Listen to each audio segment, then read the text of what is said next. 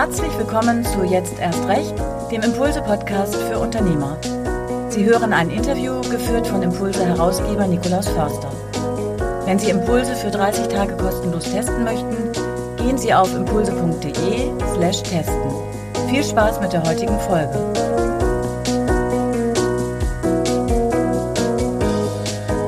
Ich begrüße Sie ganz herzlich zum Impulse-Podcast Jetzt erst recht. Impulse das Netzwerk für Unternehmer und Unternehmerinnen äh, in Deutschland, Österreich und natürlich auch der Schweiz. Und ich freue mich sehr, dass wir heute eine Schweizerin zu Gast haben, Verena Köppel von Haufe Umantis aus St. Gallen. Guten Tag, Frau Köppel.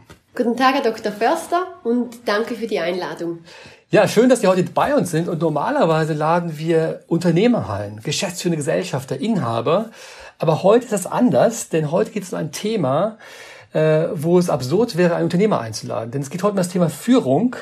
Und ich habe Sie deswegen eingeladen, weil Sie entschieden haben, Ihre Firma, dass nicht mehr der Chef entscheidet, sondern jeder normale Mitarbeiter kann entscheiden. Und damit auch Sie, Frau Köppel, die keine, im Moment keine Führungsposition innehat. Und dennoch haben Sie eine Entscheidung getroffen. Und bei Ihrem Führungskonzept, über das wir jetzt diskutieren werden, äh, wäre es ja absurd, den Chef einzuladen, weil das Prinzip ist ja gerade, dass der Chef eben nicht entscheidet, Deswegen schön, dass Sie da sind. Bevor wir loslegen, vielleicht ein paar Wochen zu Umantis. Nicht jeder kennt Umantis, weit weg in St. Gallen, in einer schönen Stadt in der Schweiz. Vielleicht könnt ihr am Anfang ganz kurz erzählen, was Umantis eigentlich macht. Genau, Hauf Umantis ist ein Schweizer Unternehmen in St. Gallen, wie gesagt, in der wunderschönen Bodenseeregion.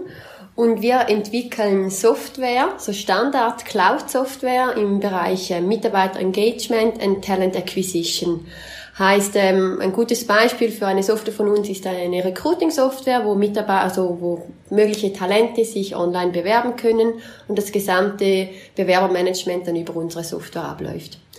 Mit der Software bieten wir auch ähm, Einführungsberatung an bei Kunden. Das heißt, ähm, wenn wir die Software einführen, machen wir auch Prozessberatung und was uns jetzt zu anderen Softwareunternehmen vielleicht unterscheidet, ist auch, dass wir sehr gerne neue Organisationsformen ausprobieren intern in St. Gallen. Das heißt, ähm, wir als Tochter der Haufe Group sind auch ähm, so ein Think Tank, kann man es vielleicht auch nennen, die neue Organisationsformen testen an uns selber und dann halt das Gelernte, die positiven Sachen gerne mitnehmen und das auch bei unseren Kunden dann unser Know-how weitergeben. Vielleicht kann man, kann man ergänzen, Humanis ist deswegen auch bekannt geworden als das demokratische Unternehmen, wo man gesagt hat, wir wählen, und zwar alles, auch die Führungskräfte werden gewählt. Und man muss als Führungskraft sich quasi bewähren, um die Chance zu haben auf eine Wiederwahl, also wie in der Politik. Mhm. Ähm, darüber reden wir gleich noch. Vielleicht zum Hintergrund. Umantis wurde vor 20 Jahren gegründet, im Jahr 2000, von, von drei, vier Studenten. Ein Spin-off damals von verschiedenen wissenschaftlichen Abteilungen äh, war lange eigenständig und dann gab es die Entscheidung, was ich vor zehn Jahren ungefähr, äh, sich der Haufe-Gruppe anzuschließen. Auch damals meines Wissens eine Entscheidung, die auch mehrheitlich entschieden worden ist von den Mitarbeitern. Ja, korrekt. Und seitdem Teil der Haufe-Gruppe, die den Sitz hat in Freiburg, ähm, die extrem erfolgreich war. Vielleicht kurz zur Haufe. Hintergrund in den 30er Jahren gegründet, vor langer, langer Zeit, lange ein Papierverlag und heute ein Unternehmen, das 400 Millionen Umsatz macht, mehr als 2000 Mitarbeiter hat und extrem erfolgreich ist deswegen, weil es ein schönes Beispiel ist, wie der Turnaround gelingen kann in die Digitalisierung. Ein Unternehmen, das extrem stark getrieben wird durch Softwareentwicklung, durch Dienstleistungen. Die Haufakademie ist sehr bekannt. Also raus aus der reinen Fokussierung auf Papier hin zum Thema Software und Dienstleistung. Und jetzt nach St. Gallen, wie Sie gesagt haben, den Think Tank für Organisationsformen. Ähm, wenn man äh, sich äh, Hermann Arnold kurz anschaut, Hermann Arnold, äh, Gründer und lang Geschäftsführer von Haufe, von Haufe Umantis, er hat dann irgendwann entschieden, ich will gar nicht mehr Führungskraft sein, sondern ich trete zurück. Und damit war er quasi weiter Mitarbeiter, aber nicht mehr an der Spitze. Und es wurde ein anderer CEO gewählt. Und er hat sich bewährt, er wurde wiedergewählt, also quasi das Prinzip, auch die Spitzenkräfte bei Ihnen im Unternehmen, Sie haben jetzt, glaube ich, 150 Mitarbeiter, mhm, 200 Mitarbeiter genau. ungefähr, ähm, werden gewählt. Das heißt, der Grund, warum Umantis in die Schlagzeilen gekommen ist in den letzten Jahren, war eben genau das. Ein Unternehmen, das nicht, sage ich jetzt mal, traditionell geführt wird, sondern von demokratischen Prinzipien ähm, bestimmt wird. Nicht nur die Führungs, ähm, Top-Führungskräfte, sondern wir haben dann sind einen Schritt weitergegangen nach den CEO-Wahlen und haben wirklich komplett alle Führungskräfte bei Haufe Mantis über demokratische Wahlen gewählt. Und der Wahlzyklus war jedes Jahr, so da war etwas äh, mehr Power drinnen als in der Politik, die ja meistens vier Jahreszyklen hat, haben. Da haben wir wirklich jedes Jahr dann die Wahlen durchgeführt. Bevor wir gleich auf das Neue eingehen, was Sie jetzt gerade praktizieren, gehen wir doch auch nochmal da zurück zur Demokratie, denn Sie selbst haben ja auch mal sich wählen lassen. Sie selbst waren auch mal jemand, der eine Führungsverantwortung genommen hat. Das war ähm, zum Thema Beratung. Was war, was ist da geschehen damals? Genau, also ich bin jetzt bald ähm, bald zehn Jahre in der, in der Unternehmung und ich habe äh, mich ähm, aufgestellt zuerst als ähm, Chefin vom Beratungsteam. Also ich habe als Projektleiterin für internationale Projekte bei Haufenmantis angefangen und nach einem Jahr wurde ich dann gewählt zum ähm, Consulting Manager und dann ähm, ein Jahr später wiederum ähm, zur ähm, Verantwortlichen über den gesamten Kundenbereich und war auch Mitglied der Geschäftsleitung. Und ähm, ja, was ist da passiert? Man muss seine Ideen vorstellen, hatte natürlich einen guten Kontakt zum Team und die haben dann entschieden, ob sie sich vorstellen können, ähm, ja, dass ich ähm, das Geschäft zum Erfolg bringen oder nicht. Und ich habe mich dann auch ähm, nach diesem Jahr in der Geschäftsleitung entschieden, mich nicht mehr ähm, zur nächsten Wahl zu stellen, weil ähm, es hatte schon so ein demokratisches System hat definitiv seine Herausforderungen, das haben wir danach gemerkt. Und für mich persönlich war dann einfach die Konsequenz, dass ähm, sich sehr viel gearbeitet habe. Wir hatten viele Herausforderungen und die Kultur hat sich dann eigentlich dazu entwickelt, was ich vielleicht noch sagen muss, wir haben die Hauptmotivation, demokratische Wahlen einzuführen, war eigentlich, dass wir das Thema Feedback fördern wollten. Weil wir waren eigentlich der Ansicht, dass ähm, wenn Leute Personen wählen, eigentlich die Feedback-Kultur extrem gestärkt werden muss, weil man ja ständig im Austausch ist, ist und auch nahe beim Team sein sollte. Das hat am Anfang dann auch super funktioniert, aber mit der Zeit hat sich das dann wie etwas ähm, verwässert. Und ähm, wenn man schwierige Entscheidungen treffen musste, gab es schon Mitarbeiter, die dann gesagt haben, nee, ich gebe jetzt kein Feedback mehr, sondern ich bezahle es dann quasi zurück bei den Wahlen Ende des Jahres und gebe quasi meine Stimme gar nicht. So, wir sind eigentlich weggekommen von diesem konstruktiven Feedback geben und Lösungen auch vorantreiben, zum eher quasi eine Bestrafung, wenn ich die Stimme dann nicht mehr gebe. Und das hat sich dann logischerweise, habe ich das auch persönlich gemerkt und mich dann entschieden, dass es mir nicht mehr wert ist, eigentlich so viel Zeit ähm, in ein herausforderndes System zu stecken und am Schluss dann quasi ähm, mit sehr viel ähm, ja, Negativ-Feedback oder auch ähm, schwierigen Situationen darzustellen. Und darum habe ich mich dann auch nicht mehr zur Wahl gestellt. Hatte natürlich auch noch etwas damit zu tun, ich wurde zu dieser Zeit gerade auch schwanger, so ein Frauenthema und ähm, ich war danach doppelt froh, als die Schwangerschaft dann weiter fortgeschritten war, dass ich diese Herausforderung nicht mehr angenommen hatte, weil es, glaube ich, einfach auch aus Kapazitätsgründen dazu mal nicht mehr hätte stemmen können. Ich lese auch ein bisschen Frust heraus. Äh, Sie haben damals den Satz gesagt, ich war nicht mehr bereit, so viel in meiner Freizeit zu investieren, nur damit ich mich am Ende äh, fühlen musste, als sei ich der Depp vom Dienst. Ja, der Depp vom Dienst, also es war jetzt kein erfüllendes Jahr, dass sie gesagt haben, toll als Führungskraft, ganz tolles Feedback, sondern im Gegenteil, am Ende fühlten sie sich halt als Depp vom Dienst. Genau, weil es war schon halt, ähm, also wir waren dazu mal auch in einer Internationalisierungsphase und haben auch unser ganzes Produkt, ähm, so in der Beratung, unser Produktsortiment umgestellt, auch hin zu Change-Beratung. Also wir hatten definitiv, oder ich hatte definitiv ein paar, ein paar Herausforderungen und äh, mussten auch das Team halt rein vom Know-how ähm, aufstocken und auswechseln zu einem gewissen Teil. Und da ist es ja immer relativ einfach zu sagen, ach nee, das ist blöd, wenn man gerade jetzt auch Leute kündigen muss, was wir dann schon auch im Team halt besprochen hatten, aber schluss und endlich die Kündigung selbst war dann halt Chefsache. Und es ist relativ einfach zu sagen, nee, es ist blöd, aber eine bessere Idee zu bekommen ist dann halt auch ein anderes Thema. Und das war dann auch am Schluss jetzt von diesem Jahr oder auch war wenig vorhanden und darum, das war eigentlich so auch der Hauptgrund, warum ich mich entschlossen habe, das nicht mehr zu machen. Weil man ist zwar ähm, demokratisch gewählt und alle Leute können mitsprechen, wenn es aber um die negativen Aspekte ging, dann ähm, durfte man die Entscheidung dann alle selber treffen und auch die negativen Konsequenzen selber tragen. Und so funktioniert es dann halt wirklich nicht in einem Unternehmen. Also, wenn man mitsprechen darf, dann sollte man in allen Bereichen und halt auch die wirtschaftlichen Konsequenzen auch mittragen. Und das hat am Schluss nicht mehr wirklich funktioniert aus meiner Perspektive. Gab es denn auch einen Wahlkampf, als Sie äh, gewählt wurden? Ähm, ja, es, es, gab, ähm, es gab einen Wahlkampf. Man musste sich auch vor die gesamte Belegschaft stellen. So bei uns war die Regel, dass als Geschäftsleitungsmitglied musste man von allen Mitarbeitern gewählt werden, von der kompletten Haufomantis und nicht nur von dem Bereich, den man verantwortet. Und da musste man sich dann vorne hinstellen und wirklich sein Programm quasi vorstellen, sein Wahlkampfprogramm und auch sagen, wie man mit gewissen Herausforderungen umgehen soll. Und die Leute konnten auch Feedback geben oder Fragen stellen. Ja, und dann ist man da gestanden, haben in einem Rahmen, die Leute konnten online abstimmen und dann hat man eigentlich zwei Minuten später hast du das Resultat dann gesehen, was rausgekommen ist. Schon auch ein spezieller Moment. Wie viel Prozent haben Sie erreicht damals? Oh, ich glaube, es waren uh, 81, glaube ich, etwas über 80. Und Gegenkandidaten gab es auch, ja? Ähm, nein, auf diese Stelle dazu mal nicht. So, es war zuerst ging jemand ins Rennen und ähm, wir hatten dann so einen Wahlprozess, wo man mit dem Team sprechen musste oder durfte und auch die Leute Feedback geben konnten, ob sie einen persönlich sehen oder nicht. Und der zweite Kandidat hat sich dann aber im, im Wahlprozess quasi zurückgezogen aufgrund von Teamgesprächen etc. Hat er sich dann, es war ein Mann, hat er sich entschieden, dass er die Herausforderung nicht annehmen möchte, eigentlich vor der gesamten Belegschaft etwas zu präsentieren. Ich sage jetzt mal, in traditionellen Unternehmen ist ja so eine Führungsentscheidung auch eine delikate Angelegenheit. Es gibt viele Vorgespräche, man überlegt, man reflektiert. Es gibt vier Augengespräche. Wenn ich mir jetzt vorstelle, dass diese Führungsentscheidungen demokratisch ablaufen und es eben auch Niederlagen gibt. Also angenommen, ich vermute, es gab bei Ihnen auch Wahlen, wo es mehrere Kandidaten gab. Mhm.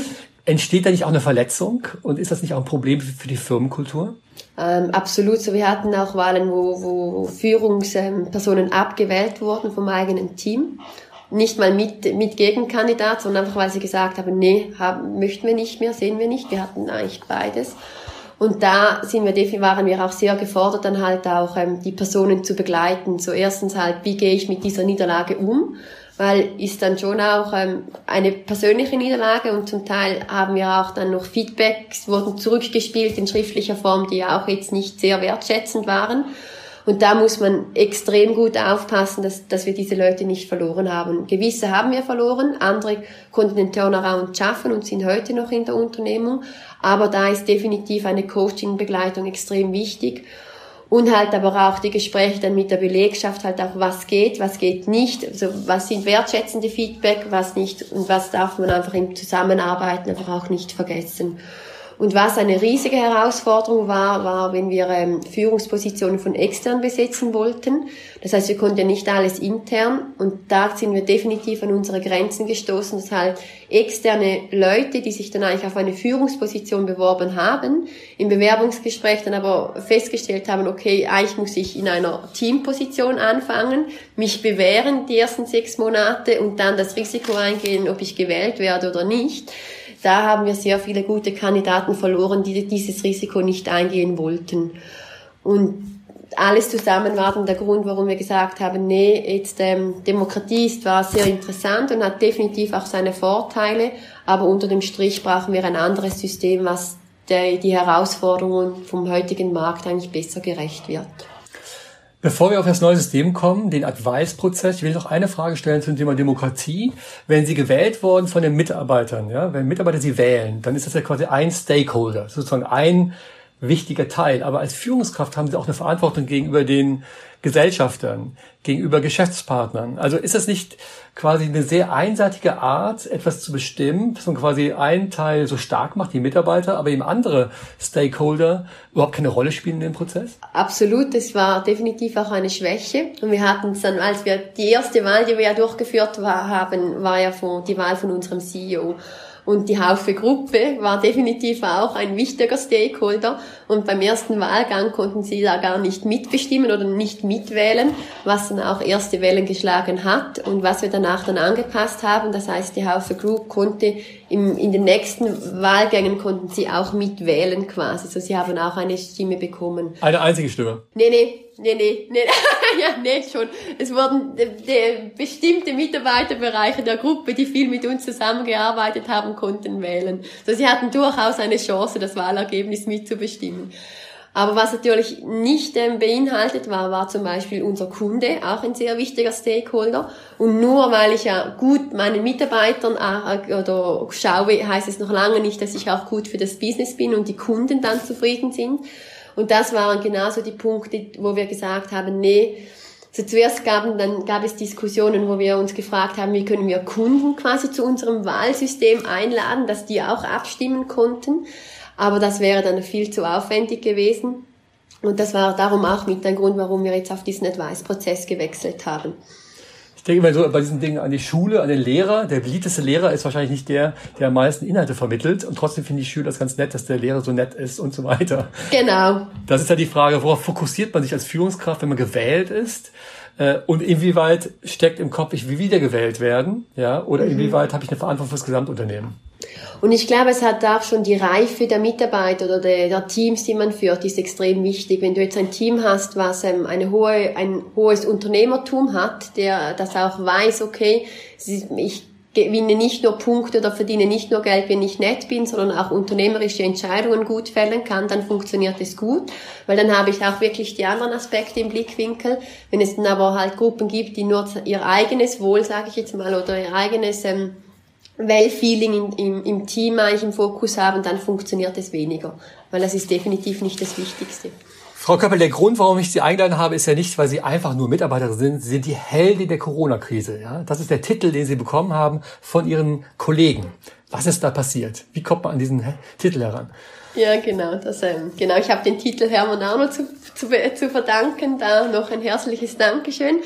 Ja, wie bin ich zu dem Titel gekommen? Ich war, wurde relativ früh durch mein privates Umfeld auf ähm, die ganze Corona-Situation aufmerksam. Und zwar war das am, am 25., äh, am 24. Februar, weil mein Mann ähm, war oder ist Schulpräsident unserer Volksschulgemeinde, wo wir leben. Und er bekam am Montagmorgen einen Anruf von einem Vater, der ähm, drei Wochen in Mailand war. So, das war direkt nach diesem Wochenende, wo es in Mailand so richtig losgegangen ist. Und er hat ähm, zwei Wochen Quarantäne oder Mobile Working von seinem Unternehmen bekommen, weil er ein gewisses Risiko für das Unternehmen darstellte. Und er hat meinen Mann gefragt, ob er seine Tochter nun auch zu Hause behalten soll, damit sie keine möglichen Schüler halt ansteckt an der Schule. Und in diesem Moment dachte ich, okay, gut, Corona ist definitiv auch in der Schweiz angekommen und dort, wo ich lebe. Und dann bin ich ins Büro. Ich arbeite in einem Großraumbüro und habe an diesem Montagmorgen direkt nach dem Ankommen erfahren, dass ich eine Bürokollegin habe, die in Mailand ist bis Dienstagabend. Und da dachte ich, okay, gut, Corona ist auch bei uns in St. Gallen in unserem Office angekommen. Ja, und dann habe ich zuerst halt mit, mit meinen Arbeitskollegen diskutiert, wie sie so das Thema sehen. Und da wurde ich eher zuerst noch etwas belächelt und gesagt, ja, nee, das ist ja jetzt noch nicht so. Und nur weil es in Mailand ist, ist es jetzt nicht gerade so ein riesiges Thema. Und ähm, ich habe dann aber relativ früh halt, ähm, oder für mich war relativ früh wichtig, ähm, warum ein Risiko eingehen und quasi die Gesundheit unserer Mitarbeiter riskieren und auch unser Geschäft riskieren, dass halt ein Großteil der, der, der Belegschaft ausfallen kann durch Corona, krankheitsbedingt riskieren, wenn wir relativ einfach ins Mobile Working gehen können. Und da muss ich vielleicht noch vorausschicken, wir haben seit Jahren eine offene ähm, Homeoffice-Policy. Also bei uns können wir eigentlich schon seit, seit neun Jahren, seit ich hier bin, kann jeder selber entscheiden, ob er im Homeoffice arbeitet oder nicht und kann, kann kommen und gehen quasi wie er möchte und jeder hat auch diese Ausrüstung, dass das möglich ist. Das heißt, ähm, es war für uns relativ einfach, sage ich jetzt mal, zu sagen, okay, bleib für zwei Wochen in, in, Quarantäne zu Hause, wir nehmen kein Risiko auf uns, weil die technische Infrastruktur war bereits vorhanden. Und das war so meine Hauptmotivation an diesem Montagmorgen zu sagen, okay, schau, ich werde jetzt mit dieser Person sprechen, ob das für sie okay ist, weil ich sehe wirklich nicht ein, warum wir ein Risiko eingehen sollen, wenn wir es relativ einfach eigentlich begrenzen können und die Person für zwei Wochen im Homeoffice arbeiten lassen, bis eigentlich klar ist, ob sie infiziert wurde oder nicht. Und dann? Das war nur ein einziger Schritt. Da, da wird genau, kein Held. War, also, nee, nee, meine, genau. Da, da muss schon ein bisschen mehr hinzukommen. Das stimmt. Ja, das war so der Anfang und dann ähm, habe, habe ich halt auch zuerst dann einen Chat eröffnet mit Einbindung aller ähm, relevanten Stakeholder. Und das ist ja ein wichtiges Merkmal von unserem Advice-Prozess. Das heißt, jeder Mitarbeiter kann Entscheidungen treffen sofern er alle wichtigen Stakeholder einbindet und vorher ähm, um, um Rat fragt quasi. Und halt bedeutsam betroffene Mitarbeiter ebenfalls einbindet und ähm, auch dort Feedback einholt. Das heißt, ich habe dann zuerst einen kleinen MS Teams Chat gestartet mit allen wichtigen Stakeholdern, das heißt gesamtes, ähm, unsere gesamte Geschäftsleitung plus halt auch ähm, die, die, die Teamleads und habe den Vorschlag eingebracht, dass wir halt jetzt im, im ersten Schritt mal so eine Quarantäneregelung rausgeben, dass Leute, die aus ähm, Risikogebieten oder möglichen Risikogebieten ähm, vorsichtshalber im Homeoffice bleiben und sich bei mir melden müssen, wenn sie irgendwie in Urlaub gehen oder whatever, dass wir einfach das Risiko etwas eingrenzen konnten. Und da habe ich dann am Anfang, kam da definitiv auch Widerstand, sagen, nee, ist jetzt nicht nötig. Aber am Schluss habe ich, dann konnte ich die Stakeholder so weit überzeugen, dass sie gesagt haben, okay, ich, ich support in dem Sinn nicht, aber du hast mein okay, let's, let's do it. Und dann habe ich, ja, habe ich das gemacht, zuerst mit der Quarantäneverordnung. Und dann halt, als die Stimmung immer angeheizter wurde und auch halt, wir haben noch Niederlassungen in Rumänien, Barcelona und Indien, wo wir sehr eng zusammenarbeiten. Und das war dann Anfang März, als, ähm, als ich dann halt auch Business Trips ähm, quasi gestoppt haben, gesagt, nee, wir können das Risiko nicht eingehen. Dann schon halt auch mit Abstimmung in, im Advice-Prozess. Ja, und dann eine Woche später haben wir uns dann effektiv entschieden, aufgrund äh, meiner Initiative, dass wir das Büro schließen. Also es war alles auf strongly recommended Basis. So wir haben niemanden ähm, quasi wir haben es nicht verboten, sondern wir haben alles auf Empfehlungsbasis ausgesprochen. Und dann haben wir wirklich das Büro geschlossen, heißt Empfang, alles wurde zugemacht und die Informationen an alle Mitarbeiter gingen raus im Bezug auf Advice-Prozess. Also sie hätten die Möglichkeit gehabt, noch ein Feedback zu geben oder etwas zu ändern, wenn sie das gewünscht hätten, dass wir stark empfehlen, vor allem von zu Hause zu arbeiten. Und das war noch bevor ähm, in der Schweiz die Regierung solche Maßnahmen äh, ausgesprochen hatte. Und wir haben, also es hat sich ausgezeichnet, wir haben bis heute keinen einzigen Corona-Fall in unserer ähm, Belegschaft und ähm, unsere Krankheitszahlen sind ähm, sehr stark zurückgegangen. So wir hatten noch nie so wenig Ausfälle wie, wie während der Corona-Zeit. Ja, und jetzt im Moment kommt langsam wieder etwas Leben ins Office. Sie haben den Begriff jetzt mehrmals genannt. Ich glaube, wir müssen uns einmal erklären, Advice-Prozess. Ähm, das ist ja ein Konzept, das, was nicht vor sechs, sieben Jahren entstanden ist, halt von einem Unternehmer, der heißt Dennis Buckey, also ein Amerikaner. Und das wurde auch ähm, in, was nicht, wenn man ein paar kennen vielleicht die Bücher von Lalou und anderen. Das heißt, es ist die, der Versuch, Entscheidungsprozesse so herbeizuführen, dass möglichst viele Menschen eingebunden werden. Aber erklären Sie am besten selbst, weil Sie machen das jetzt ja. Erklären Sie uns kurz, wie würden Sie diesen Prozess äh, beschreiben? Genau, so der Prozess beschreibt eigentlich, dass wirklich jeder Mitarbeiter, egal welcher Position das er inne hat, ähm, Entscheidungen treffen kann. Das heißt, wenn ich das Gefühl habe, nee, da muss jetzt etwas passieren, wie jetzt im Corona-Fall, ähm, kann ich eine Entscheidung treffen oder einen Vorschlag ausarbeiten und das posten oder mit den Stakeholdern, den wichtigen Stakeholdern und den betroffenen Mitarbeitern teilen. Und dann gibt es natürlich die Möglichkeit, dass sie Feedback geben können. Aber die Regel ist auch jetzt bei uns, dass man nicht sagen kann, nee, finde ich schlecht, möchte ich nicht, sondern wenn ich dagegen bin, dann muss ich einen Gegenvorschlag bringen. Das heißt konstruktives Feedback. Und ähm, ich, ich als Advice-Prozessinhaber oder ähm, Starter von, von einer Entscheidung kann dann selber entscheiden, okay, nehme ich diesen Advice jetzt an, ähm, verändere ich die Entscheidungsinhalte noch etwas? Oder sage ich, nee, war zwar ein okayes Feedback, ein relevantes Feedback, aber ich möchte jetzt meine Entscheidung nicht ähm, anpassen, weil es nicht so relevant ist oder weil, weil, weil ich die andere besser finde. Das heißt, ähm, derjenige, der den Advice-Prozess ähm, anstößt, ist dann auch Owner der Entscheidung und muss entsprechend auch die Verantwortung tragen rein jetzt juristisch gesehen, logischerweise haben wir auch in der Schweiz eingetragene Geschäftsführer, die, die jetzt gegenüber den rechtlichen Aspekten natürlich die Verantwortung tragen müssen. Heißt, wenn es jetzt irgendwie eine Entscheidung wäre, wo wir sagen, nee, da hat es noch rechtliche Relevanz, die, die wir wirklich nicht ähm, das Risiko eingehen können, haben die Geschäftsführer ein Vetorecht, um da nochmals reinzugehen und sagen, nee, dieser Teil ist businesskritisch oder rechtskritisch, da müssen wir noch eine Änderung machen, so und so, und dann können sie sich da auch noch einbringen. Heißt aber logischerweise, wenn ich als ähm, Prozess starte, jetzt, oder bei Corona war es mir natürlich wichtig, wenn ich jetzt sage, okay, wir schicken alle Mitarbeiter ins Homeoffice oder wir empfehlen es ihnen, war es mir natürlich persönlich auch wichtig, dass ich jetzt dann nicht etwas an alle Mitarbeiter rausschicke, wo ich dann irgendwie 50 Gegenargumentationen bekomme, sondern ich habe das dann vorher auch schon abgestimmt, logischerweise mit den Stakeholdern, mit den relevanten Mitarbeitern, um bereits eigentlich, bevor ich das an alle kommuniziere, eine breite Unterstützung zu haben. Und ähm, so bin ich der Meinung, und das hat jetzt auch das letzte Jahr schon gezeigt, können wir Entscheidungen vom Inhalt her halt stark verbessern, weil wir viel mehr Know-how-Träger einbinden und halt Leute, die in einer Fachkompetenz sehr stark sind, halt in ihrem Bereich auch Entscheidungen herbeiführen können oder das teilen können, ohne dass sie zwangshalber in der Hierarchiestufe am richtigen Ort stehen müssen. Und das war eigentlich unsere Haupthoffnung, dass wir so eigentlich unsere Entscheidungskultur erstens auch zum Teil schneller machen können, aber den Entscheidungsinhalt halt viel in der Qualität stark steigern können, weil die richtigen Leute halt auch etwas sagen können zu dem richtigen Inhalt. Wann haben Sie angefangen mit diesen Advice-Prozessen? Wann haben Sie zum ersten Mal das gemacht? Weil eigentlich kommen Sie ja daher, demokratische Wahlen, Entscheidungen werden gewählt, man muss Mehrheiten gewinnen.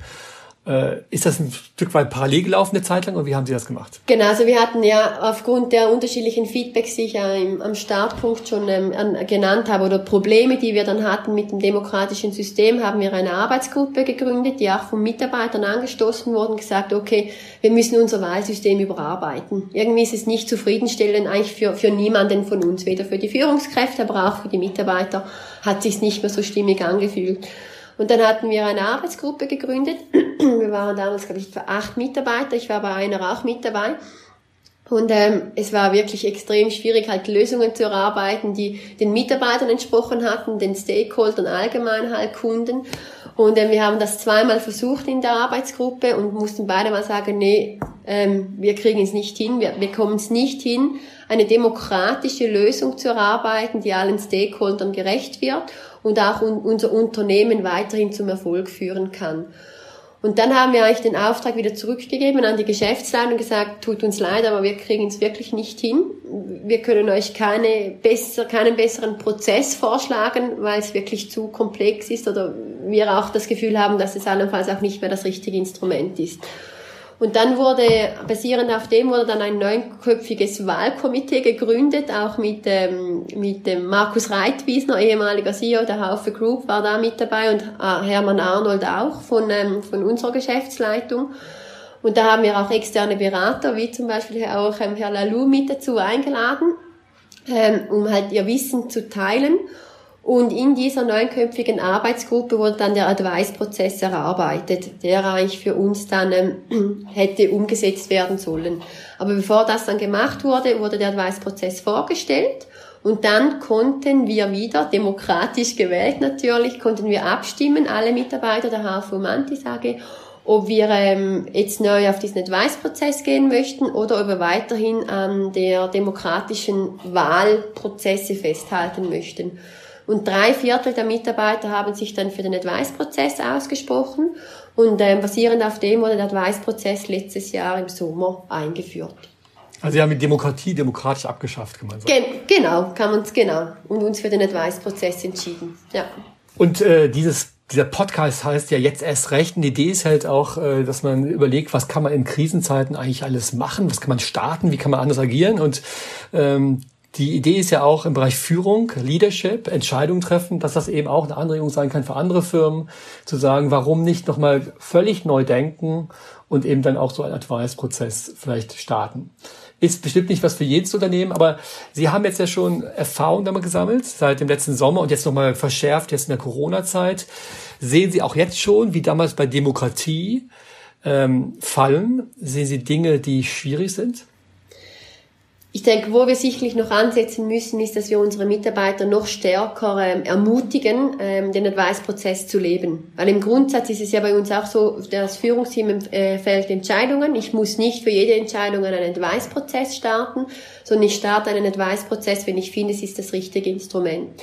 Und ich glaube, wir müssen wirklich noch mehr ähm, unsere, unsere Mitarbeiter ermutigen, das Instrument auch zu nutzen. Weil es braucht doch auch einen gewissen Mut halt Stakeholder einzubinden. Ich exponiere mich logischerweise, ich mache mich auch angreifbar. Das heißt, ähm, wenn der Advice-Prozess eingeführt wird, ist sicherlich auch ein wichtiges Thema, dass die Fehlerkultur angesprochen wird, dass man auch, wenn mal ein Fehler passiert, dass, dass das okay ist, dass man das ermutigt und ähm, dass halt wirklich auch in Diskussionen von der Geschäftsleitung, vom Geschäftsführer halt das vorgelebt wird Und ich kann dazu ein, ein Beispiel nennen. Hermann Arnold, ich hatte einen Austausch mit ihm, bevor ich ähm, diesen Advice-Prozess gestartet habe und habe ich angefragt, oh Hermann, wie findest du es, ähm, alle in so Homeoffice zu schicken? Und er war dazu mal noch der Meinung, dass es, dass es übertrieben wäre. Aber er hat mich ermutigt, diesen Prozess zu starten. Und ich glaube, das ist genau das, was diese Kultur auszeichnet. Ich als Führungsperson habe eine Verantwortung, aber ermutigt die Mitarbeiter, auch wenn man nicht zwingend der gleichen Meinung ist, das zu starten, um halt auch zu sehen, was andere Leute denken und was das Beste für das Unternehmen ist. Weil ich denke, in der heutigen Zeit mit den stark veränderbaren oder mit den starken Veränderungen, die wir ständig haben, wäre es utopisch zu denken, dass ein, eine Person oder ein Geschäftsführungsgremium immer die richtigen Antworten parat hat für alle sondern dass die, das Wissen und die Power aller Mitarbeiter genutzt werden sollte, um halt die richtigen Entscheidungen herbeizuführen. Und da ist eben Mut ein Thema, ermutigen und die richtige Fehlerkultur, weil Fehler passieren überall, ob ich jetzt normaler Mitarbeiter bin oder Geschäftsführer, aber die Konsequenzen sollten dann auch die gleichen sein. Das ist deswegen spannend, weil Sie kommen ja weg von einem Mehrheitsprinzip, also Demokratie, weg von einem Konsensprinzip, weil es geht nicht um Konsens, es geht darum, dass sie einen, jemanden um Rat fragen, also Expertise reinholen und Betroffenen quasi einbinden. Aber es kann sein, dass jemand sagt, finde ich nicht gut. Und trotzdem, das ist dann der Mut, würden sie sagen, ich mach's aber. Also das verlangt ja eine Menge Mut wirklich von Mitarbeitern, die ja nicht qua Titel, qua Hierarchie äh, diese Aufgabe haben, sondern obwohl Leute sagen, das finde ich nicht gut, trotzdem dann die Verantwortung für diese Entscheidung übernehmen. Genau, so den Mut meine ich eigentlich für beide Seiten. Für den Mitarbeiter eigentlich sich zu exponieren und mit Sachen vorzubrechen, wo ich nicht sicher weiß, ob ich wirklich die breite Zustimmung dafür bekomme. Aber auch den Mut für die Führungspersonen, gewisse Verantwortungen nach abzugeben und halt auch die Hilfe oder das Know-how der internen Ressourcen optimal zu nutzen. Braucht immer auf beiden Seiten dies, die, diesen Mut. Und halt auch, wenn mal etwas schief geht, daraus zu lernen und aber nicht gerade mit Konsequenzen oder Bestrafungen quasi vor, ähm, vorzubrechen, weil das macht dann ja die ganze Mutkultur auch wieder kaputt. Vielleicht zum Schluss, Frau Köppel, äh, welchen Rat geben Sie anderen Firmen, die vielleicht Lust bekommen haben, so etwas auch mal zu testen? Genau, frühe Einbindung aller Mitarbeiter. Ich glaube, das ist das Wichtigste. Und ich bin auch der zutiefsten Überzeugung, dass nicht ein Prozess für alle Unternehmen, die das ausprobieren möchten, der richtige ist, weil es muss der Unternehmenskultur auch angepasst werden und halt die Führungskräfte müssen es vorleben. Und ähm, einfach noch ein Schlusswort, das ich vielleicht generell richten möchte. Nutzt das Know-how, das ihr habt intern. Gerade in Krisen ist es extrem wichtig, wenn jetzt auch zum Beispiel keine externen Ressourcen frisch dazugeholt werden können. Nutzt die Ressourcen, die ihr habt intern, plus halt auch nicht nur von Vollzeitstellen, auch von Teilzeitstellen, weil ähm, oftmals hat man schon viel mehr Know-how intern, als man überhaupt weiß. Und ich glaube, wenn diese Ressourcen aktiviert werden können, ist man als Unternehmen schon ein großer Schritt weiter. Das war ein tolles Schlusswort, Frau Köppel. Ich danke Ihnen sehr, dass Sie bei uns waren. Äh, Frau Köppel von äh, Hauf Omantis aus St. Gallen. Vielen Dank für diese Einsichten in ein Unternehmen, das wirklich sehr spannend ist, wenn es darum geht, neu zu denken, neue Organisationsformen ausprobieren. Vielen Dank, Frau Köppel. Das war jetzt erst recht, der Podcast von Impulse, dem Netzwerk für Unternehmer und Unternehmerinnen. Vielen, vielen Dank. Vielen Dank Ihnen. Das war jetzt erst recht, der Impulse-Podcast für Unternehmer. Weitere spannende Geschichten, wertvolle Tipps, Checklisten und Informationen für Unternehmer finden Impulse-Mitglieder online und im Magazin. Wenn Sie Impulse für 30 Tage kostenlos testen möchten, gehen Sie auf impulse.de/testen.